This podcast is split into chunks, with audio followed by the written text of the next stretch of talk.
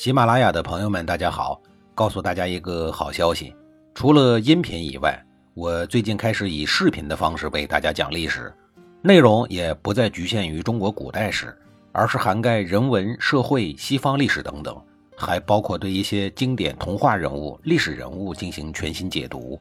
欢迎大家在微信视频号里搜索“志明侃历史”，同志的志，光明的明，调侃的侃，历史故事的历史，我在视频里等你。上一集里，我说到了范蠡应聘面试的事儿。面试的时候，越王勾践狐疑的看着这个疯疯癫癫的年轻人，他有点不太相信范蠡是一个人才。但是下一秒，越王就自己打脸了。范蠡清晰的声音在他的耳边徐徐响起。范蠡以道家黄老思想为主导，结合儒家的用兵之道。向勾践阐述了治理一个国家应该用怎样的方法，这正和勾践的想法不谋而合。两个人一拍即合，范蠡留下了，被越王封做了士，相当于是高级的公务员。做了高官的范蠡，并没有忘记当初在小黑屋里和自己相谈甚欢的楚国县长文种。范蠡给文种写了一封信，信里头。范蠡言辞恳切，情意绵绵地说：“在大家都嘲笑我的时候，只有你文种一个人能看得起我，只有你愿意真心和我结为朋友，真心的待我，这些我都时刻牢记在心里。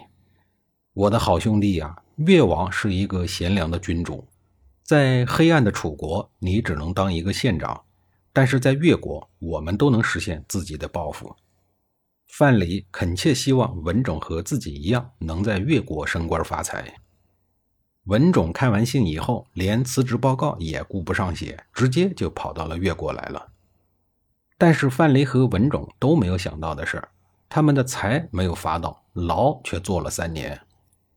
公元前四九五年，越王勾践在朝堂上宣布，要先发制人向吴国进军。范蠡苦苦劝谏说。天道要求我们盈满而不过分，气盛而不骄傲，辛劳而不自夸有功。这个时候进军实在是不合适啊！当时的政治背景是，吴王夫差的父亲阖闾被越国的军队斩断了脚趾，然后呢重伤而亡了。吴国为了复仇，日夜的练兵，只为向越国复仇。所以范蠡深知，现在的越国虽然是兵强马壮。但哪能比得上备战多年、一心报仇的吴国？何况此时的吴国君主夫差早已经不是当年的毛头小子了。这一仗如果打起来，越国必然会失败。但是勾践早已被自负冲昏了头，哪能听得进范蠡的劝谏？那边的夫差正满腔怒火无处释放呢，见越国人竟然敢来挑衅。立刻派伍子胥率领精兵强将迎击越军。两军对垒以后，这一次越军大败，损失惨重，数十万的部队打到最后仅剩下五千来人。这五千来人退守到会稽山上，再也不敢出来了。会稽山就在今天的浙江绍兴的境内。勾践失败了，夫差呢成功了，但是也只是看上去成功了。勾践绝望地看着上天，追悔莫及，说：“假如我当初听了范蠡的进言，怎么会有今天呢？”猛烈的山风在会稽山怒吼，五千残兵跪地而哭，群臣默然。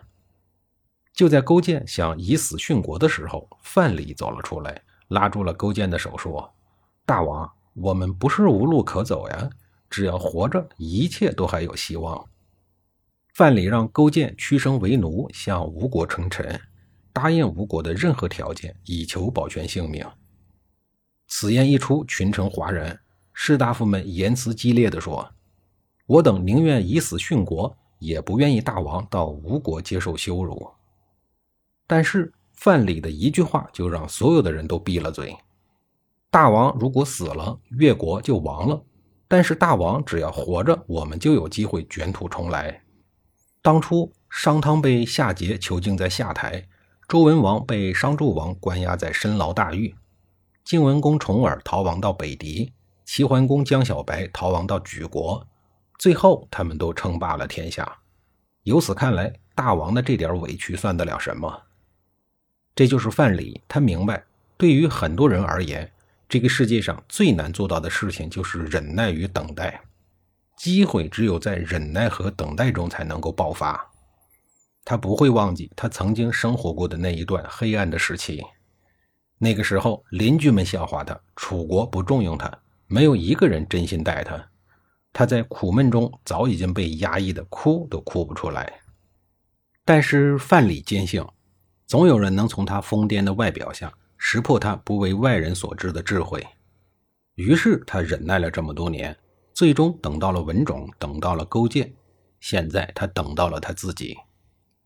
范蠡对勾践说：“大王，只要你采纳我的建议，你放心，有我在，一定能看到越国覆灭吴国的那一天。”虽然勾践同意了投降称臣的办法，但是他也不确定吴王夫差是否会同意。忧郁的眼睛里流露出绝望与无助。但是不试一下，怎么能知道呢？即便试一下不成功，还可以试第二下呀。